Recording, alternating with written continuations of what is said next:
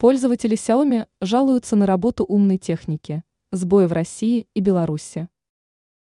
Пользователи техники Xiaomi из России и Беларуси жалуются на сбои в работе приложения. Накануне вечером стали поступать жалобы, и по состоянию на 23 часа 22 минуты было зарегистрировано 259 сообщений о неисправной работе сервиса. Пользователи из России и Беларуси жалуются на работу сайта Xiaomi – пишет телеграм-канал Мэш. По состоянию на 23 часа 22 минуты по московскому времени было зарегистрировано 259 отчетов, сообщают другие источники. Известно, что жалобы поступали от пользователей со всей России, Москва и Санкт-Петербург, Воронеж и Екатеринбург, Челябинск, Новосибирск, Казань, Пермь, а также Уфа и Краснодар.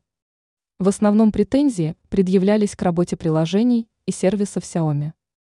Неполадки выявлялись в приложении по управлению умной техникой Mi Home, как отсутствие сети, либо отказ включения устройства.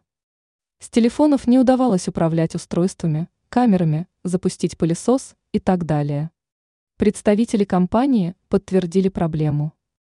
Выяснилось, что на серверах произошел сбой.